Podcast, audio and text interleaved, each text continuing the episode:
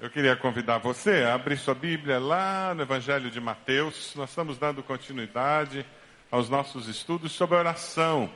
Esse mês estamos estudando a oração do Pai Nosso. E hoje nós vamos ver um pouquinho o texto que vem antes da oração do Pai Nosso, Mateus 6, a partir do versículo 1. Veja se a pessoa que está ao seu lado tem Bíblia, se tem como ela acompanhar o, o nosso estudo. Mateus 6, a partir do versículo 1. Antes de nós começarmos a leitura do texto, eu queria que nós víssemos um vídeo. Esse vídeo é uma ilustração da, da nossa vida de oração em muitos momentos. Você vai ver um menino que se comporta como muitas vezes nós nos comportamos com relação ao nosso Pai Celestial.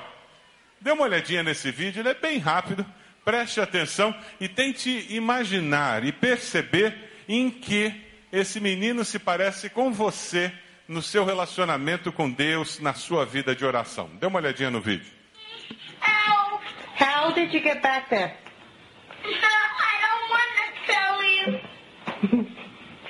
Tell me, how did you get back there? What happened that you got behind the couch? I don't want to tell you.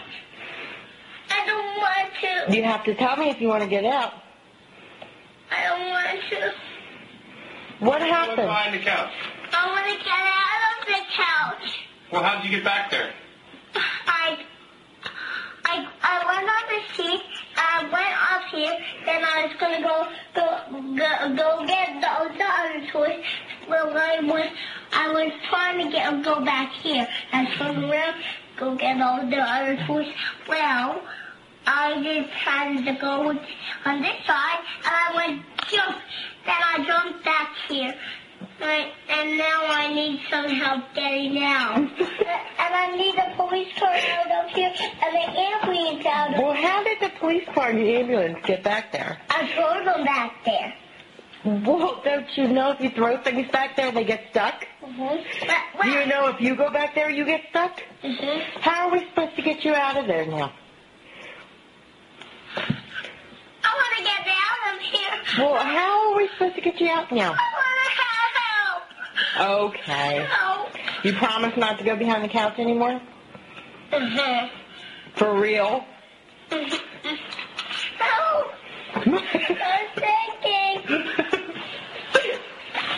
I think you're full of baloney. One, No. two, Help.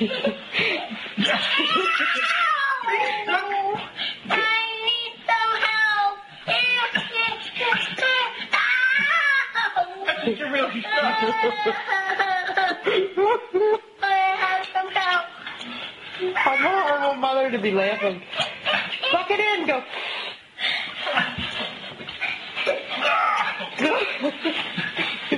Are you,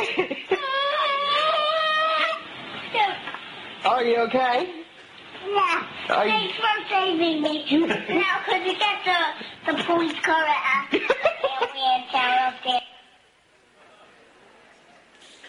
Eu quero que agora você converse com a pessoa que está do seu lado aí. Em que que você se parece com essa criança na tua vida de oração? Quando os teus carrinhos de ambulância e carrinho de polícia caem atrás do sofá da vida. Em que que você se parece com essa criança? Converse com a pessoa do lado aí um pouquinho. Vai lá. Você fica preso atrás do sofá?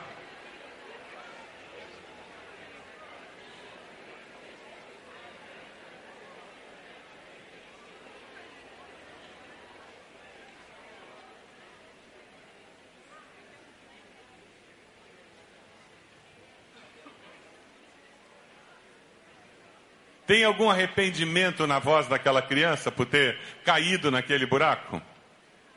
Algum arrependimento? Alguém tem alguma dúvida de que ele vai cair de novo? Aham. Aham. Ele só quer sair, ele quer resolver o problema dele. Parece com a gente? Deus, eu não quero aprender nada com essa lição. Eu não quero aprender nada com essa situação. Eu só quero me livrar desse problema, Deus. Aham. Deus só me ajuda a pagar essa conta, Deus. Eu não quero aprender a administrar dinheiro, Deus. Aham. Já viu isso em algum lugar? Aham. É impressionante. Sem arrependimento, não acontece crescimento. Sem arrependimento, não tem perdão de pecados, aí não tem mudança, não tem possibilidade da gente crescer. E a gente passa pela vida como essa criança. A vida de oração, ela tem esse poder sobre a nossa vida, porque ela nos confronta com a grandeza de Deus, com a nossa necessidade de Deus. E quando nós somos confrontados com a nossa limitação, nós somos confrontados com a necessidade de aprender a depender de Deus, para que Ele nos tire de trás dos sofás da vida. Que é desconfortável ficar preso atrás do sofá, não é mesmo? Uhum. Vamos dar uma olhadinha no texto? Vamos lá? Jesus falando sobre oração, sobre essa nossa luta para aprender a depender de Deus e a nos relacionarmos com Deus sem essa visão utilitarista. Esse menino pequenininho, ele já é utilitarista, né? Ele usou os pais, era só isso. Pai e mãe só se via para isso. Para quê? Tirá-lo lá de trás. E depois para fazer mais o quê? Pegar os carrinhos. Pai e mãe só prestavam para isso. Você conhece crente que só se relaciona com Deus para Deus resolver os problemas, dar dinheiro, arrumar problema da família, arrumar emprego? Conhece crente assim? Aham. Uhum. Aham. Uhum. Veja o versículo 1. Veja se perto de você tem alguém que não tem Bíblia, para que essa pessoa possa acompanhar. Tenha o cuidado de não praticar suas obras de justiça diante dos outros, para serem vistos por eles. Se fizerem isso, vocês não terão nenhuma recompensa do Pai Celestial.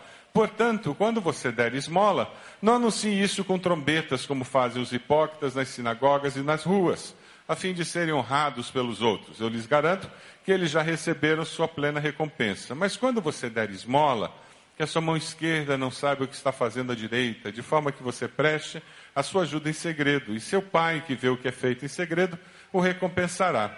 Quando vocês orarem, não sejam como os hipócritas, eles gostam de ficar orando em pé nas sinagogas, nas esquinas, a fim de serem vistos pelos outros. Eu lhes asseguro que eles já receberam sua plena recompensa. Mas quando você orar, vá para o seu quarto, feche a porta, ore a seu pai que está em secreto. Então, seu pai que vem em secreto o recompensará. E quando orarem, não fiquem sempre repetindo a mesma coisa, como fazem os pagãos. Eles pensam que por muito falarem serão ouvidos. Não sejam iguais a eles, porque o seu pai sabe do que vocês precisam, assim, mesmo de, antes, de, antes mesmo de o pedirem. Vocês orem assim: Pai nosso que estás nos céus, santificado seja o teu nome, venha o teu reino, seja feita a tua vontade, assim na terra como no céu.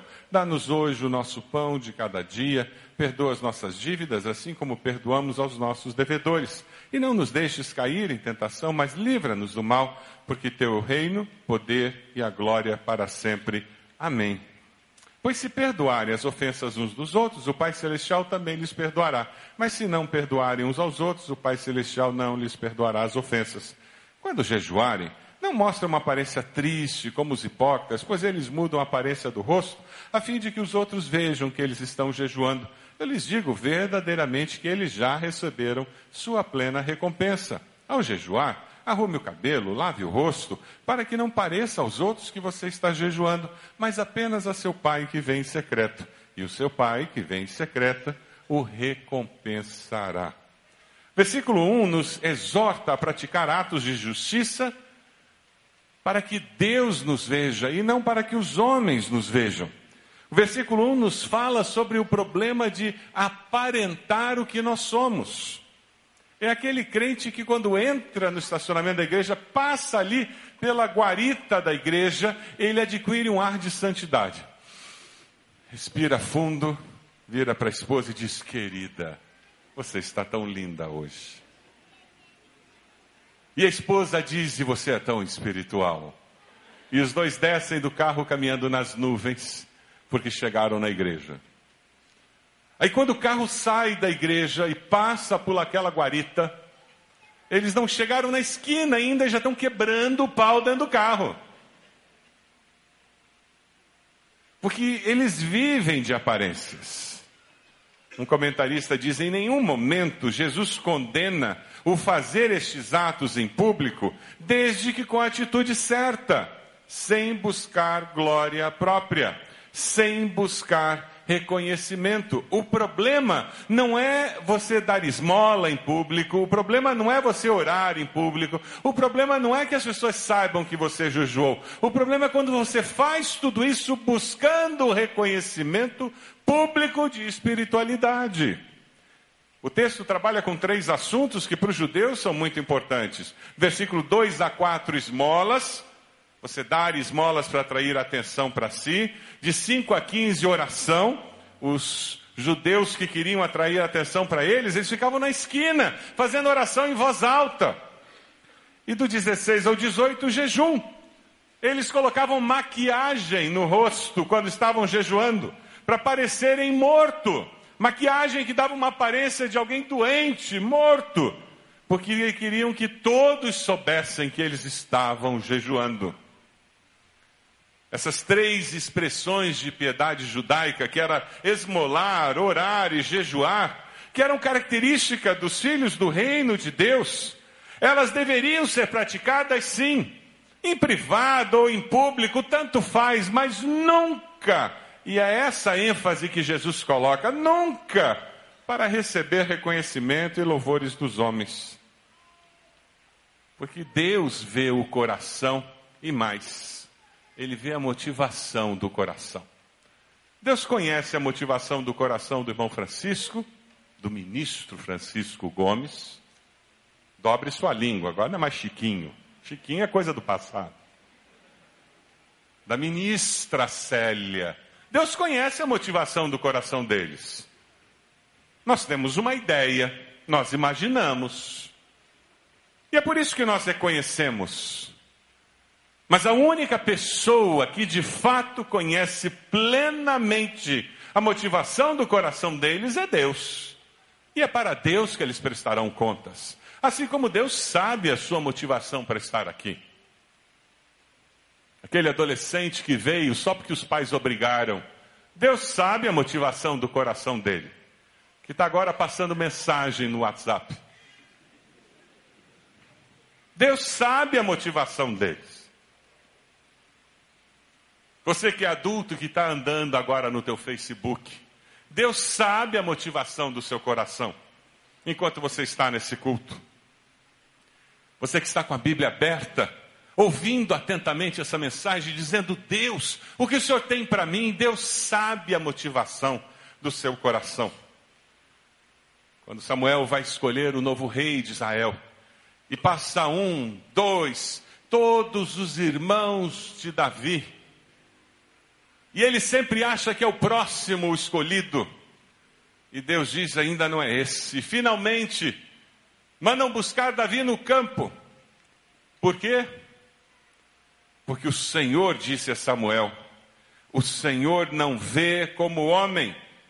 O homem vê a aparência. Mas o Senhor vê o quê? O coração. O homem vê a aparência, mas o Senhor vê o coração.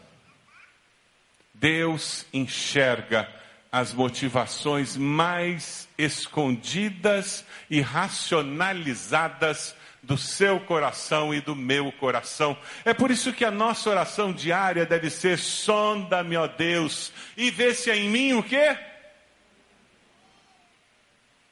Cutuca a pessoa do lado e diz: Você tem orado pedindo isso para Deus?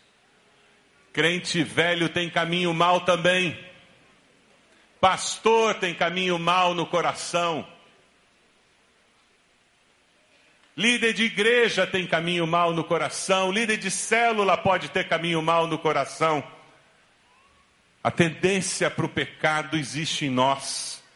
É por isso que precisamos do Espírito Santo de Deus e de um espírito quebrantado no nosso coração. Amém? É por isso que temos que orar, sonda-me, ó Deus.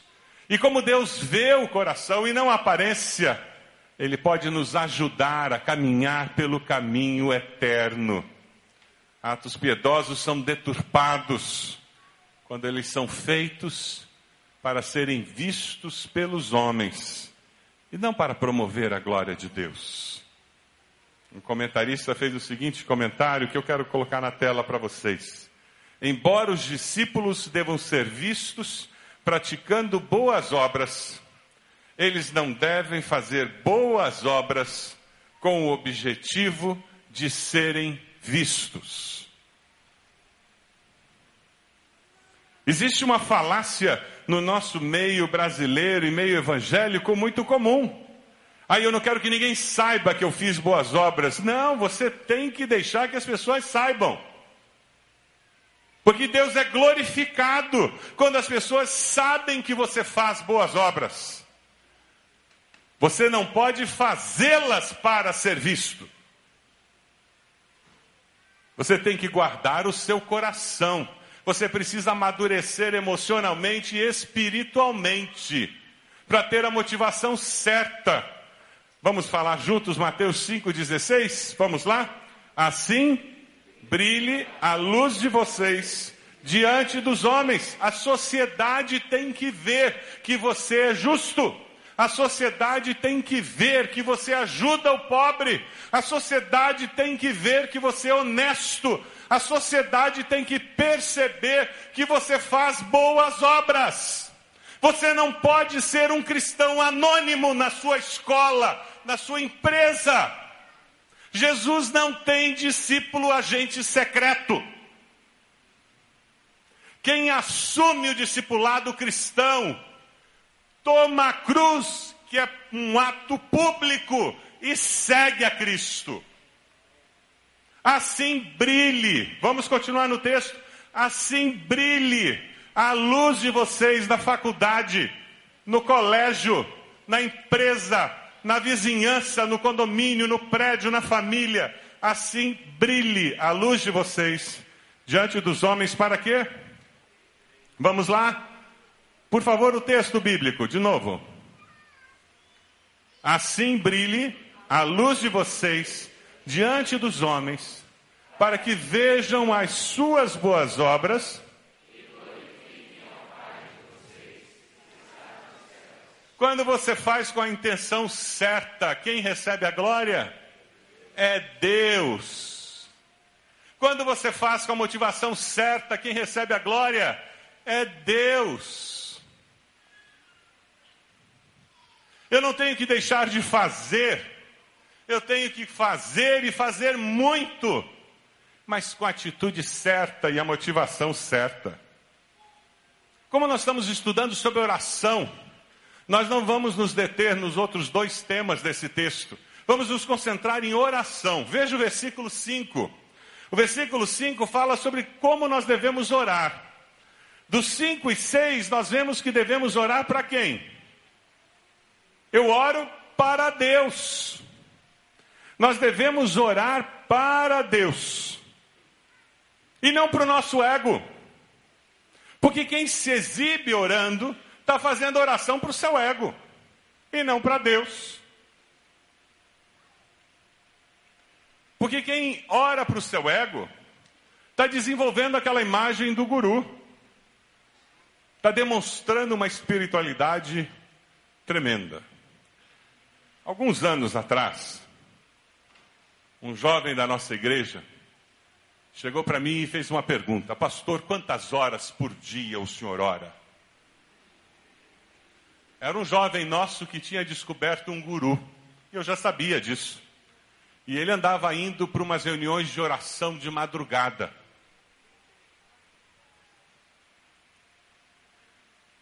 E eu perguntei para ele, eu não entendi a tua pergunta, pastor, é muito simples. Quantas horas diariamente o senhor ora? E eu disse, e você, quantas horas você ora? Ele disse: Olha, pastor, eu ainda estou orando 45 minutos, mas estou crescendo. Porque o meu líder está me ensinando. Ele já ora, pastor, três horas, todas as madrugadas, e começou a falar. E eu deixei ele falar. O que ele queria fazer é me comparar com o guru dele.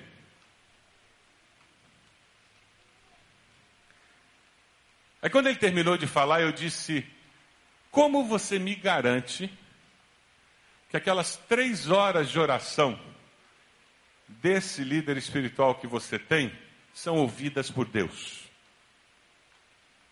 Como assim, pastor? Eu disse: não, porque a Bíblia nos exorta sobre vã repetição. Eu acredito que ele pode orar três horas. Mas eu conheço gente que ora mais do que três horas, repetindo a mesma reza. E gente de várias religiões. Eu conheço monges budistas que passam o dia repetindo rezas. E nem por isso eles estão em maior comunhão com Deus. Na realidade, aquele homem tinha vendido para aquele jovem uma imagem de espiritualidade vinculada ao número de horas que ele passava orando, supostamente. E aquele jovem havia caído na armadilha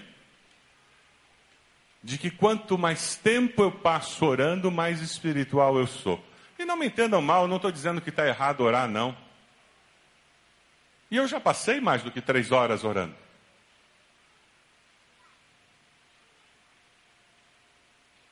Mas ninguém é obrigado a passar todos os dias três horas ou duas horas e meia para ser espiritual.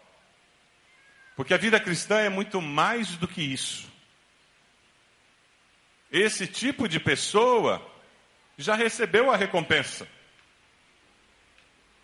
Ele recebeu a glória dos seguidores, que o admiram pelo número de horas que ele passa, não pela vida cristã. É com tristeza que eu digo que hoje esse jovem está afastado do Evangelho. Porque é claro que aquele guru não conseguiu guiá-lo.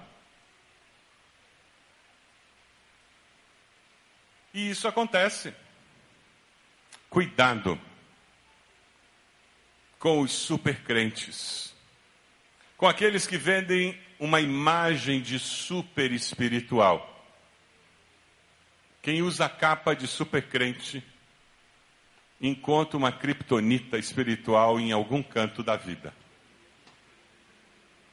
Porque no reino de Deus não existe super-herói. Amém? Só existem pecadores arrependidos, transformados pelo poder de Deus e recebidos pela graça e misericórdia do Senhor. Aquele jovem caiu na armadilha de tentar agradar aquele guru que ele tinha encontrado. O problema não era ele passar 45 minutos por dia orando, com o coração muito bem intencionado.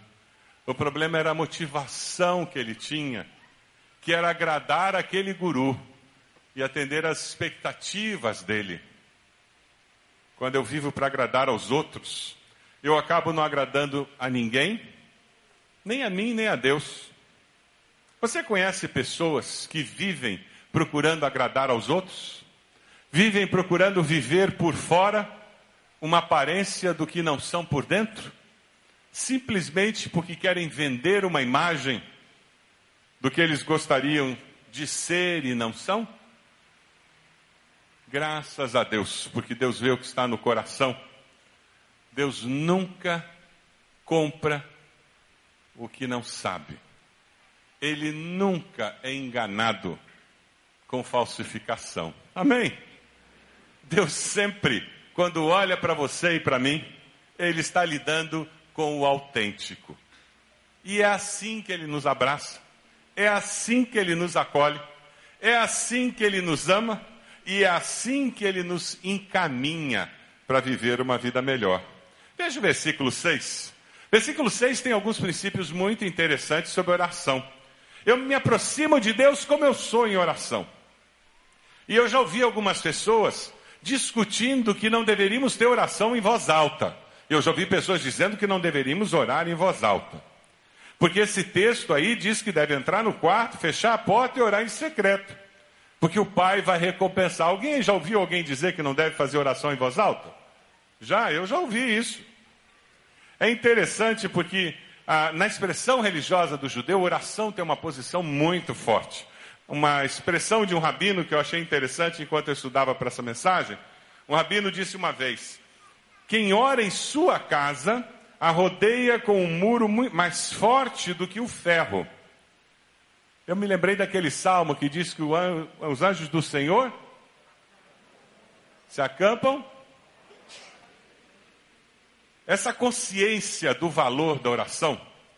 E antes de nós entrarmos nessa discussão do eu posso ou não em voz alta, mas falar um pouquinho de oração na nossa casa e do, do valor da oração. Já que nós estamos libertos, a questão não é se você passa três horas ou se você passa dez minutos, mas é a atitude do seu coração que vai fazer você passar uma hora sem perceber que é uma hora. Por causa da atitude do seu coração que é de busca de Deus. Eu queria mostrar uma foto aqui de uma missionária nossa, da Junta de Missões Mundiais.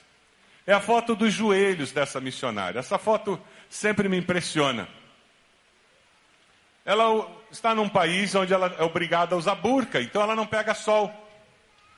Aí, como ela não pega sol, ela é muito branca. Só que nós temos melanina. Sabe o que acontece em um lugar onde você aperta muito e tem melanina? Escurece. Sabe o que são essas marcas que ela tem no joelho? Marcas de oração. A missionária nossa, da Junta de Missões Mundiais, quando você entrega oferta de missões, você está ajudando a sustentar essa missionária que está num país que é proibido citar o nome dela, o nome do país. Mostra de novo a foto, por favor, mantém lá. São marcas de oração. Quando você vê muçulmanos, é muito comum vê-los com uma marca escura aqui, de tanto colocar a cabeça no chão, nas orações deles. Essa irmã nossa tem marcas de oração no joelho. Eu fico me perguntando se nós temos marcas de oração nos nossos joelhos. Aonde você ora normalmente? Qual é o cantinho da sua casa onde você ora? Se você não tem, precisa ter. O ser humano precisa ter esse canto, porque facilita a regularidade.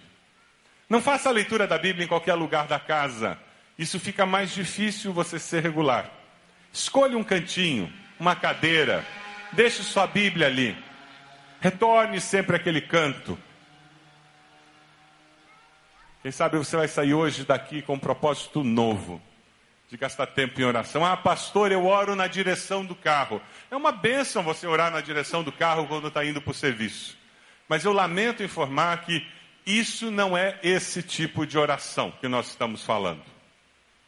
É uma benção orar na direção do carro. É uma benção orar enquanto você cozinha, faz o almoço, lava os pratos, e deve mesmo.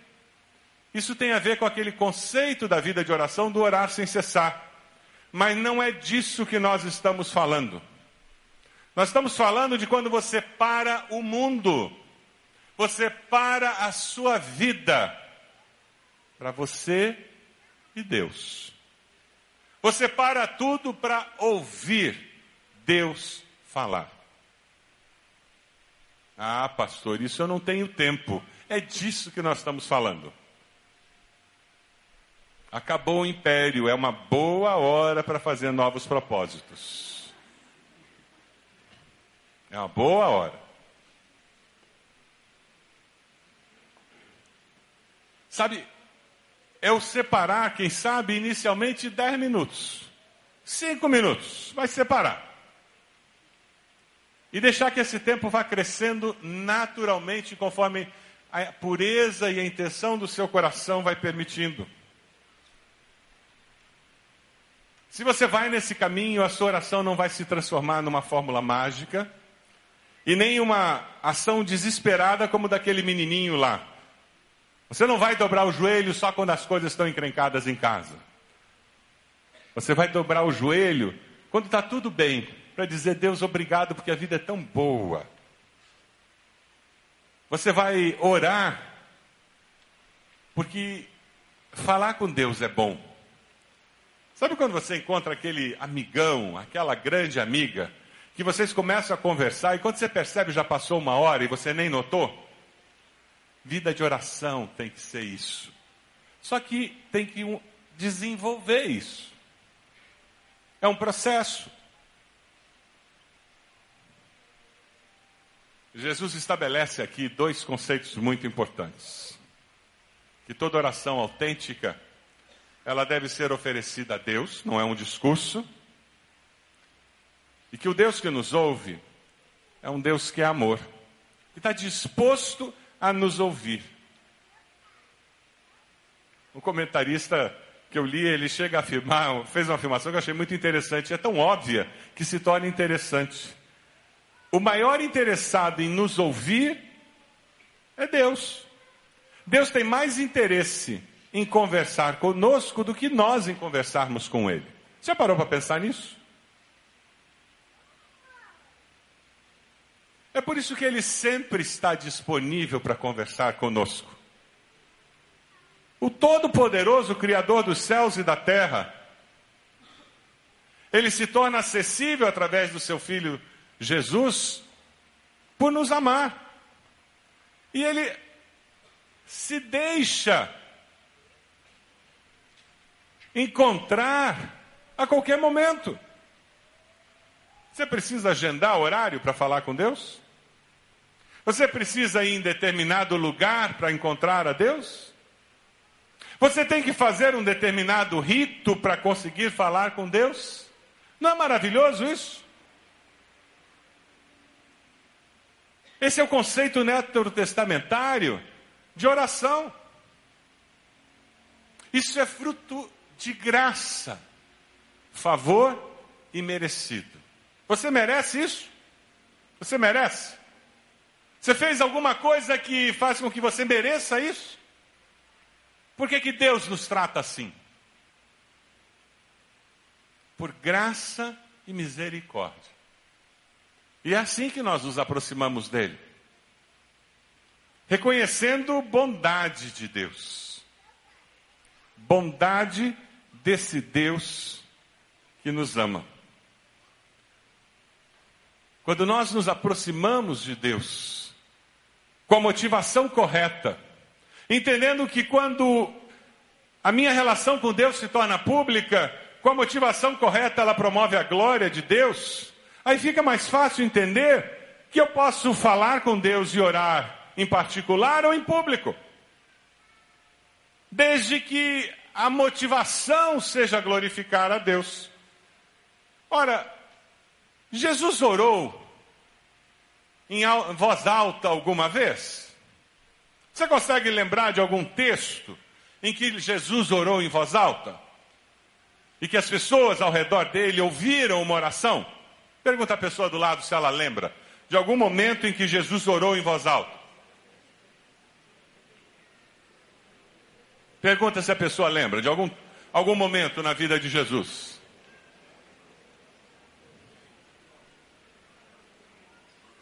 Multiplicação dos pães, ressurreição de Lázaro, na ceia do Senhor. a atitude do coração determina tudo. Veja os versículos 7 e 8. Ele fecha de uma maneira muito preciosa quando diz: Quando orarem, não fiquem sempre repetindo a mesma coisa, como fazem os pagãos. Eles pensam que por muito falarem, serão ouvidos. Na realidade, nós temos que ter entendimento e emoção dentro da nossa oração. Ela não pode ser impensada e refletida, ela tem que ser fruto da relação com Deus. Alguns anos atrás, eu vi uma historinha que é quase uma piada, mas que ajuda a gente a entender esse conceito. Você conhece pessoas que elas fazem cinco orações e se você ouve as cinco orações, você aprende e já sabe até o que elas vão dizer. Porque o jeito de começar é o mesmo, a metade da oração é a mesma e o jeito de terminar é a mesma. Ela talvez mude só o pedido de oração no meio e o nome de algumas pessoas. Porque elas já têm uma reza preparada. Elas fazem um discurso religioso e não uma oração a Deus. Uma vez, estudando aquele livro um livro sobre vida cristã, um irmão líder da nossa igreja, ele disse, pastor, eu sou membro de igreja há muitos anos, mas é a primeira vez que eu entendi que oração não é discurso. E que quando eu faço uma oração pública não é um discurso.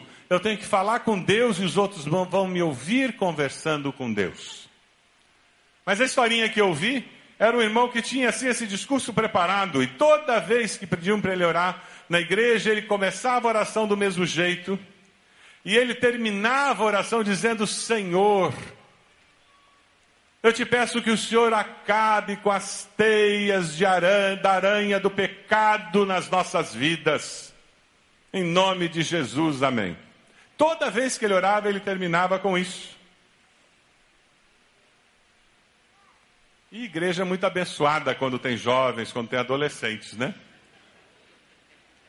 E naquele dia ele fez essa oração e ele terminou de novo a oração dizendo: Senhor, eu te peço que o Senhor acabe com as teias de aranha do pecado nas nossas vidas. E um jovem lá atrás gritou: Senhor, mata a aranha.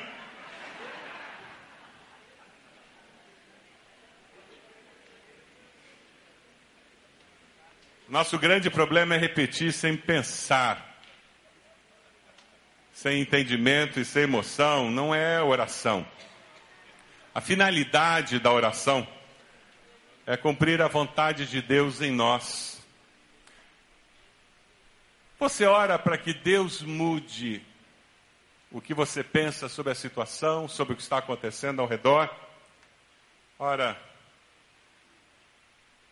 Deus é onisciente, Ele sabe todas as coisas. É por isso que no versículo 8 a palavra nos diz: Não sejam iguais a eles, porque seu Pai sabe do que vocês precisam antes mesmo de o pedirem. Deus é onisciente, Ele sabe tudo. E quando eu tenho essa atitude de buscar a Deus, de ter essa relação com Ele, aí fica mais fácil eu orar dizendo: Deus, o que, que eu preciso mudar na minha maneira de perceber a vida, essa situação. É por isso que eu estou orando ao Senhor, como que eu preciso perceber diferente o meu casamento, como eu preciso perceber diferente a minha relação com meus filhos, como eu preciso, preciso perceber diferente, Deus, toda essa situação do país hoje. Como eu preciso perceber diferente? Como eu posso perceber diferente? E quando nós temos essa postura de deixar que Deus modifique a nossa maneira de ver a vida, fica mais fácil nós orarmos e deixarmos que a oração do Pai Nosso se transforme num modelo válido para a nossa experiência de oração. A oração do Pai Nosso, ela tem duas partes muito claras.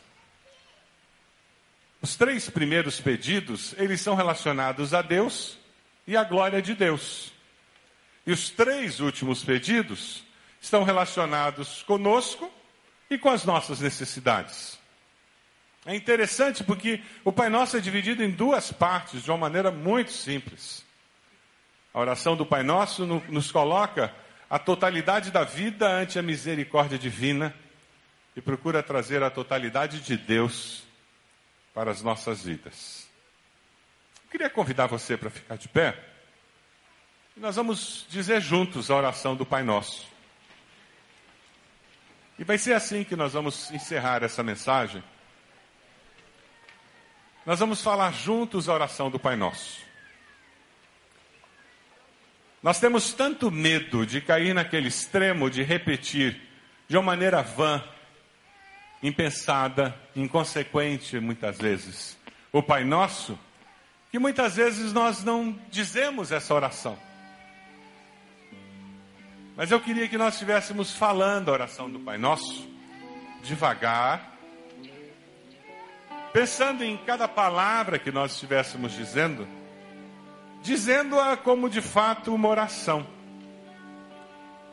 Eu queria que nós parássemos um pouquinho após cada frase. Para nós termos um momento de silêncio, de reflexão. E quem sabe nesse momento de silêncio, você vai inserir um nome, você vai inserir uma decisão, uma atitude, você vai deixar o Espírito de Deus conduzir o seu coração e a sua mente. Vamos dizer, conforme está aí na tela, vocês orem assim: Pai nosso que estás nos céus. Uma frase de cada vez. Toda vez que tiver um ponto, nós vamos parar. Pai nosso que estás nos céus. Louve a Deus pelas verdades que existem nessa frase.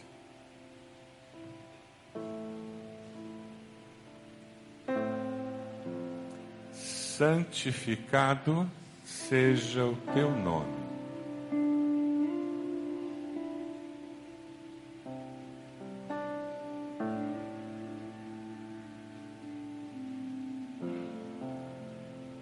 Venha o teu reino, seja feita a tua vontade, assim na terra como no céu.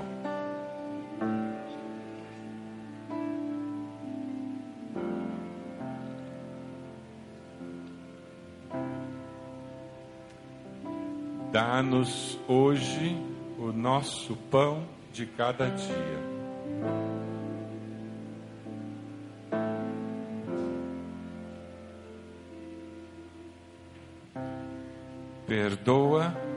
As nossas dívidas, assim como nós perdoamos aos nossos devedores.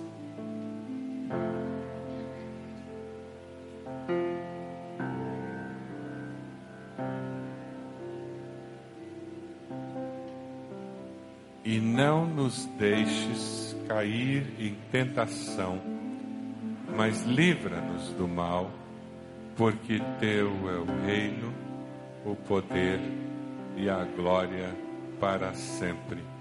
Amém.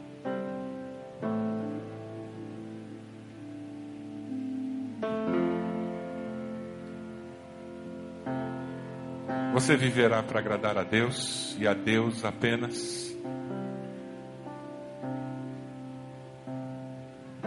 Você ora para mudar a opinião de Deus ou buscando conhecer o que Deus pensa sobre um assunto.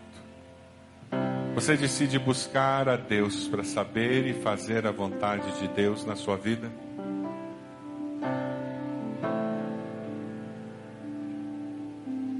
Como está a sua vida de oração? Leitura diária? Você terá diariamente um tempo de oração significativo com Deus. Quem sabe começando com 5, 10 minutos. Mas com a atitude certa, deixando que Deus construa uma vida de oração. Qual a decisão que Deus colocou no seu coração nessa noite? Se Deus falou ao seu coração, se existe uma decisão que está sendo tomada com relação a reafirmar o valor da oração na sua vida. Eu vou convidar você a se colocar de joelhos, dizendo: Pastor, na minha vida, eu estou começando algo novo hoje, dia 15 de março. Coloque-se de joelhos, onde você está? Se você está reiniciando, se você está reafirmando. Pastor, eu, eu vou acordar 15 minutos mais cedo ou eu vou mexer na minha agenda. Onde você está? Coloque-se de joelhos. E dessa maneira nós vamos estar orando, dizendo: Deus, nós queremos ser uma igreja que ora, uma igreja que busca a tua presença de uma forma intensa, uma igreja que reconhece que é de joelhos que nós caminhamos para a vitória. Quem sabe você tem agido como aquele menino, buscado a Deus de uma forma utilitária. Você tem usado a Deus e não buscado a presença de Deus para ter comunhão com Deus. Coloque-se de joelhos dizendo: Deus me perdoe. Eu quero buscar ao Senhor porque o Senhor é meu Pai celeste. Me recebeu pela graça, que me ama com amor eterno e infinito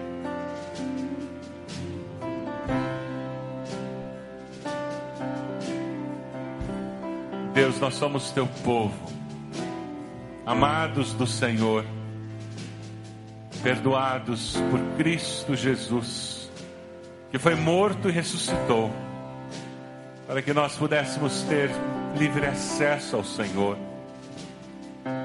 Ó Deus, como agradecer tamanho privilégio. Nos perdoe, Senhor. Nos perdoe por tamanha negligência porque tantas vezes nós não separamos tempo para estar com o Senhor. Porque tantas vezes nós fazemos isso mecanicamente, Senhor. Perdão, porque tantas vezes nós o fazemos como atitude utilitária, usando o Senhor. Perdão, porque muitas vezes nós não o buscamos por amor Ó Deus, ensine, Senhor. Ensina-nos a aprender o que significa deleitarmos-nos no Senhor. Ó Deus amado. Eu me uno a esses irmãos de joelhos e a nossa oração hoje é Espírito Santo de Deus. Nos capacite a buscar a presença do Senhor de uma forma nova a partir de hoje. Esse é o nosso compromisso e nós o fazemos no nome de Jesus. É no nome de Jesus que nós oramos. Amém, Senhor. Amém.